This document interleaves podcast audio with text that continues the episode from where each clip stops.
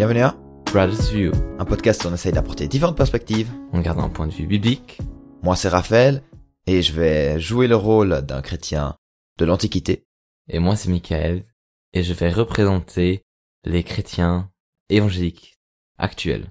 Donc, vous avez bien compris, il y aura deux positions, mais on ne va pas le faire en tant que débat, mais plutôt une discussion où le chrétien de l'Antiquité apprend euh, comment c'est maintenant et puis euh, celui de, de maintenant apprend comment c'était avant. Pour ma position, je vais me baser sur l'œuvre de, de Christoph Marchis, Das antike Christentum. Vous aurez un lien dans la description. Le, le christianisme antique. Voilà, pour les euh, ceux qui ne parlent pas allemand, ça s'appelle le christianisme de l'Antiquité. Et Michael, toi tu vas te baser. Sur la vérité. Amen. Et je, et moi, je vais me baser sur, sur la vision des choses de notre église évangélique qui est liée à la fraie. Le plus possible sont, euh, Bien sûr. certes, il y aura un peu aussi de mon avis personnel dedans, mais j'essaye de le minimiser le plus possible, voilà. Et bien sûr, euh, la même chose pour moi. Maintenant, on a dit que sur quoi on se base, mais la discussion va se ça sera autour du baptême, comme vous avez pu le lire dans le titre. Pourquoi on prend ces deux positions? Parce que euh, l'évolution de la signification du baptême a beaucoup évolué du temps que toi tu vas représenter, le temps que moi je représente. Mhm. C'est pour ça que c'est important de aussi faire comprendre aux gens parce que ça, ça reste, il y a des choses qui restent jusqu'à aujourd'hui. Ça, et puis aussi des euh, choses qui changent. Voilà. Et donc, ce sont deux positions qu'on connaît assez bien. Moi, parce que je viens de faire une présentation sur ça, et Mickaël, parce que, en fait, on a appris tout ça depuis euh, notre enfance. Ouais. ça comme ça. Ainsi, passons à la discussion.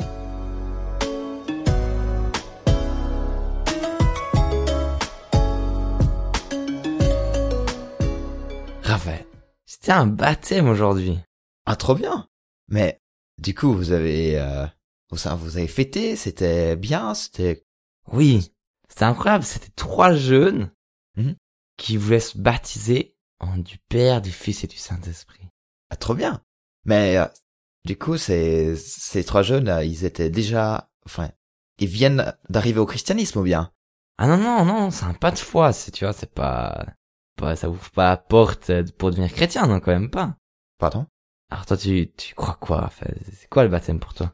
Enfin, le baptême, c'est le moment où en fait la personne devient fils de Dieu ou fille de Dieu. C'est ainsi qu'on peut en fait prendre cette personne dans la communauté et c'est aussi euh, avec ça que la personne peut partager la Sainte Seine avec nous. Enfin, la Sainte Seine, elle peut déjà la partager avant, bien? Alors la Sainte Seine, ça dépend des situations, je pense que c'est surtout, ça dépend aussi comment on voit la Sainte Seine et qu'est-ce qu'on voit comme, comme signe pour soi et si on se sent appelé à le faire. Ouais, mais si quelqu'un prend la Sainte Seine, il est chrétien. Oui, Alors pourquoi il se baptise pas? Parce que c'est un pas que tu choisis individuellement, c'est pas, tu deviens pas chrétien par le, le baptême de notre idéologie. Alors chez nous, c'est c'est le premier pas en fait. C'est si tu veux devenir chrétien, ben tu passes par euh, le baptême. Alors il y a toute une préparation en plus. Je- vous vous préparez pour le baptême ou bien? Ouais, oui, oui, on a un petit cours où on essaie, on, on, on de chercher le signe, la signification du baptême et qu'est-ce que ça, qu'est-ce qui se passe à travers ce signe de, euh, de l'immersion dans l'eau? Ok. Et euh, c'est quoi ce signe du coup? Le signe, c'est, euh, c'est une symbolique où on représente l'union du chrétien, c'est-à-dire il est déjà chrétien, dans la mort et la résurrection de Jésus-Christ. Alors on se lie un peu à ce que Jésus-Christ a fait pour nous. Et on revit avec cette immersion, c'est ça qu'on qu'on va dans l'eau, Mhm. et euh, on, on meurt dans cette eau, et on, ressuscite quand on ressort de l'eau. Oui, exact. C'est comme Paul l'a l'a écrit quoi. Voilà. Je suis tout à fait d'accord. Mais enfin nous on a trois ans de préparation. C'est trois ans où en fait ça s'appelle le catéchisme où la personne peut se préparer pour le combat après après le baptême. C'est une école de combat, on va dire ça comme ça. Et c'est là où en fait il peut apprendre à à jeûner, à faire de l'aide sociale. Éventuellement, il doit aussi changer le son travail parce que nous on est vraiment contre tous les euh, tout acte de euh, de guerre ou comme ça. Donc les soldats devraient ch- changer de travail ou bien même un empereur euh, s'il se fait baptiser, c'est il devrait changer de travail. Donc, pour nous, c'est vraiment un, un énorme truc. Trois ans de préparation, mais enfin, vous pratiquez aussi euh, la sainteté pendant ces, euh, ces jours de préparation. Alors nous, c'est des jours, hein, on parle pas de trois ans, hein, c'est euh, ça dépend des églises. Chez moi, j'ai fait deux, trois euh, soirées de préparation, puis je discutais de ça. Après, c'est vrai que je me préparais dans le sens que je vivais ma vie chrétienne et j'essayais de, pendant ce temps déjà, à ch- à chercher Dieu. Mais euh, le, baptême, ça m'accomplissait pas dans le sens que c'est pas euh, au moment où j'aurais euh, plus de, je pêchais plus. C'est clair, mais c'est un combat après. Ça. Il faut être prêt pour ce combat. Faut suivre, euh, enfin, il faut essayer d'être le plus sain possible parce que t'es un fils de Dieu après. Après le baptême, il faudrait plus pécher. Non, non, alors, euh, non, non, c'est, qu'on a quand même encore la grâce de, de Jésus-Christ après, qui nous purifie à chaque fois. À chaque fois. Ah, tu, euh, t'as le droit de pécher après comme ça autant que tu veux. Eh ben, au Valmond, hein. vraiment, ouais. Mais, écoute, votre baptême, c'est quoi? C'est, euh, vous le faites à Pâques ou bien? Ah non, non, tu peux le faire quand tu veux. Pardon? Non, mais chez nous, c'est déjà, si possible, le, baptisé, il, de- enfin, il devrait jeûner un ou deux jours avant son baptême. Après, on va au cri, enfin le matin, cri du coq. Les gens, ils rentrent de l'ouest dans le bassin, nus, parce que c'est comme ça qu'on est devant Dieu, en fait. On n'a rien devant Dieu. C'est pour ça qu'on va nu dans le bassin. Après, on, le prêtre, il nous dit justement, enfin, il nous demande, est-ce que tu crois au, euh, au Père? Et après, le baptisé, il dit, je crois. Il est, à- enfin, il est plongé sous l'eau. Est-ce que tu crois au Fils? Il dit, je crois. Il est plongé dans l'eau. Est-ce que tu crois au Saint-Esprit? Il dit, je crois. Il est plongé dans l'eau. Et après, il ressort à l'est, là où le soleil se lève, où ça représente justement la, la cette nouvelle vie qu'il a en Christ. Et en même temps, il reçoit un habit blanc qu'il garde pendant une semaine. Ah, mais après, il pue. Alors, je, nous, on n'a pas autant d'habits, hein, juste pour te dire. Je sais pas comment vous, vous changez d'habit, mais c'est nous, c'est, et c'est un honneur, c'est l'habit blanc, un tout, tout nouveau habit qu'on peut, qu'on garde pendant une semaine pour montrer justement cette purification qu'on a traversée à- Mhm. grâce à cette, euh, à ce baptême. Alors chez nous, c'est tout c'est différent. C'est on peut se baptiser à chaque moment et où on veut. Le plus important, dans le sens, euh, on veut garder cette symbolique de, de plonger dans l'eau, c'est-à-dire qu'on va dans une rivière, dans un Mhm. lac ou dans un bassin qui est dans l'église où on prend un bassin euh, gonflable et on plonge la personne dans cette eau. Et euh, c'est c'est toujours habillé. C'est euh, Habillé, pourquoi? parce qu'on est on a changé de culture, on est civilisé. Ah, ok. Pardon, civilisé. Et euh, certes, il y a des endroits où ils portent des habits blancs pour aller dans le. Oh non, mais les habits blancs, tu les reçois après. Non, on- ils vont dans la, avec des habits blancs. Mais ils sont pas la- encore purs. Si, ce que Jésus-Christ a, dé- a versé son sang déjà avant aussi pour eux, parce qu'ils sont devenus chrétiens quand ils ont accepté Jésus-Christ dans leur cœur. Ils Ouais, mais ont- ils sont pas encore morts ont saints. Jésus-Christ. Non, mais c'est ça, ça a aucun, ça a aucun lien avec le salut. Alors là, ouais, je crois que c'est un peu notre problème, c'est que pour nous, vraiment, c'est quand la personne devient fils et fille de Dieu. Alors non, le C'est là où on- avant. C'est là où Dieu l'accepte dans sa famille. Jésus, il nous accepte avant qu'on se fasse baptiser. Ok. Et après, on est baptisé, on a dû, on, et le, le pasteur ou la pasteur, il nous demande la confession de foi et on la confirme avec un oui et il nous baptise après au nom du Père, du Fils et du Saint-Esprit. Il nous plonge une fois dans le bassin. Ah, donc il dit, euh, je, je te baptise au nom du Père et du Fils, et après il plonge lui-même, ok. Bah, enfin du coup, ça ressemble assez ce que euh, les douze apôtres ont écrit dans la didac. Quant au baptême, baptisé ainsi, après avoir proclamé tout ce qui précède, baptisé au nom du Père, du Fils, du Saint-Esprit, dans l'eau vive, ça veut dire euh, dans une rivière. Mais si tu n'as pas d'eau vive, baptise dans un, dans une autre eau.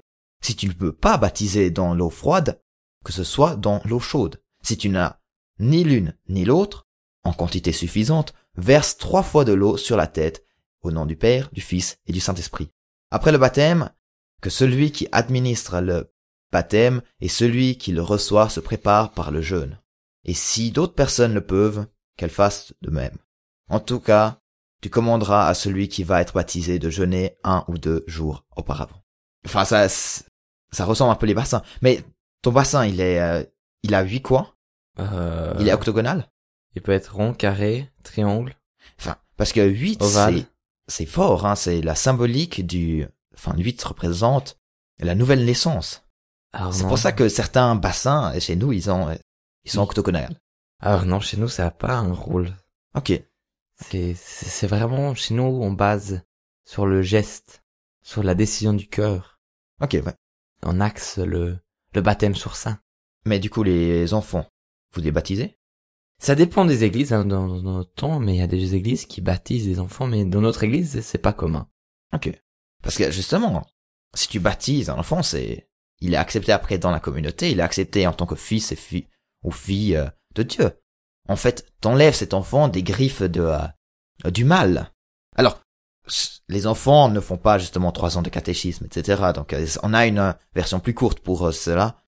Et c'est là où le parrain ou la marraine devient hyper important parce que c'est le parrain ou la marraine qui est représentant ou représentante de l'enfant. Dans le sens, c'est lui ou elle qui dit je crois au lieu de l'enfant pour le baptême. Ah. Et après, c'est aussi eux qui sont responsables pour euh, la vie spirituelle, pour leur foi. C'est, c'est- en fait, c'est les parents spirituels. Donc ouais. Alors chez nous, c'est, on présente les enfants à, à Dieu et devant la communauté pour les remettre à, à lui et prier pour eux et pour euh, les protéger. Mais on n'a pas de baptême euh, spécifique pour les enfants pour les enlever des griffes euh, du diable. Ouais, mais du coup, les enfants ne sont pas enfants de Dieu.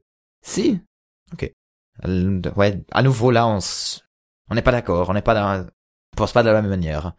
Par contre, par rapport au diable encore, le prêtre, le prêtre, il vient avec de l'huile d'onction après que la personne soit baptisée et puis euh, dessine une croix sur son front.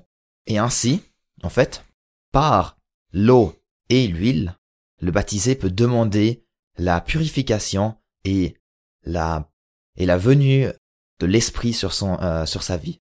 Mhm. C'est c'est comme ça qu'on qui peut en fait enfin qu'on lie en fait le l'esprit avec aussi. Parce que oui, on reçoit l'esprit après le baptême. Je sais pas, vous c'est vous mettez aussi euh, des les mains euh, sur les gens pour euh, prier pour le ba- pour euh, le Saint-Esprit ou bien pendant enfin encore dans l'eau, dehors. Oui, alors les gens quand ils ont fini d'être euh, baptisés, ils euh, ils s'habillent euh, avec des habits euh, secs, puis ils reviennent et après on prie euh, on prie pour eux pour qu'ils reçoivent la, la bénédiction et la protection et le Saint-Esprit. Ok, ouais. Assez proche en fait, sauf que vous avez séparé un peu le vous mettez de l'huile en fait? Dans notre église, on le fait pas. Ah. Après, il y a des églises qui ont qui gardent cette tradition et cette symbolique de l'huile, l'onction de l'huile. Mais pour le Saint-Esprit, pour demander le Saint-Esprit après le baptême. Euh, non, pas spéci- non. Ah, ok, ouais. Pas que je sache, après, je, je, je connais pas tout le monde, mais chez Oui. nous, non. Non, Ok. on le fait pas avec. Ok. Et enfin, j'avais dit qu'il y a, on avait une euh, un truc raccourci pour les enfants, mais on a aussi un, une version raccourcie pour les personnes qui sont malades, enfin qui peuvent pas faire le catéchisme, et ou bien qui sont en train de mourir. Donc euh, qui sont en train de mourir, puis ils veulent quand même euh, être enfants de Dieu. Là, on- du coup, on, on baptise aussi dans leur lit.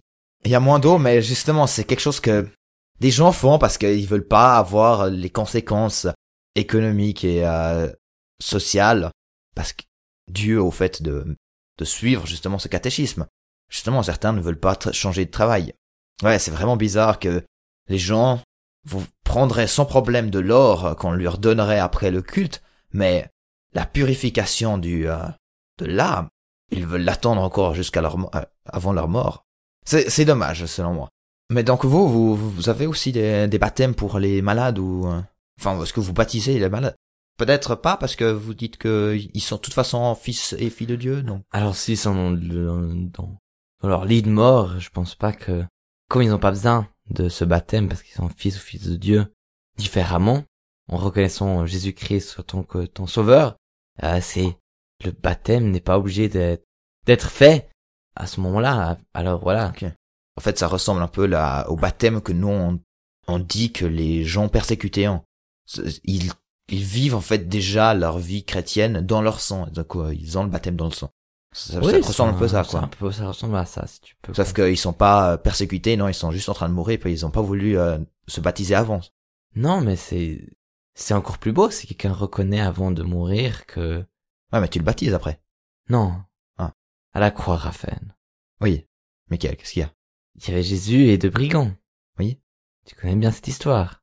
Bien sûr, euh, Tu dis à chaque fois à Pâques, je pense. ça je ne suis pas sûr. euh. Et Jésus dit quoi, hein, de ces brigands, Raphaël? Ben, je te dis aujourd'hui, tu seras avec moi au ciel. Et ça dépend en fait où tu mets la virgule. C'est ou bien je te dis aujourd'hui, tu seras avec moi au ciel, ou bien je te dis aujourd'hui tu seras avec moi au ciel. Tu vois quoi dans ces, mots qui est dit euh, de Jésus-Christ? Ben, il sera sauvé. Et puis, euh, Ben, la pluie tomba? alors bonne question. Il faudrait que je demande à mon prêtre euh, comment il voit la chose. Est-ce qu'il est devenu du coup par les mots de Christ qui euh, sont lumière et vie Et vérité? et vérité qui sont dev- il est devenu ainsi euh, fils de euh, enfin fils de Dieu. Donc euh, je, je ne sais pas, je peux pas le, te le répondre maintenant. Je, je pense que on a sûrement il y a sûrement quelque chose à dire. Bah, justement, il y a une différence si c'est Dieu si c'est Dieu même qui dit à au brigand qu'il est sauvé ou bien si c'est juste le prêtre qui doit justement faire la sanctification à travers le symbole de la mort de Christ. Donc voilà. Donc euh, c'est sur cette question que j'ai à moi à po- poser à mon prêtre euh, que je vais te quitter. Merci beaucoup pour cette discussion, c'était très enrichissant. Oui. Puis Raphaël, à la fin, au fond, le plus important, c'est qu'on croie que Jésus est mort et ressuscité pour notre, nos péchés. Oui. Parce que comme Paul le dirait, si ce n'était pas le cas, notre foi est vaine. Amen. Merci d'avoir écouté. Et au prochain épisode de Brothers you.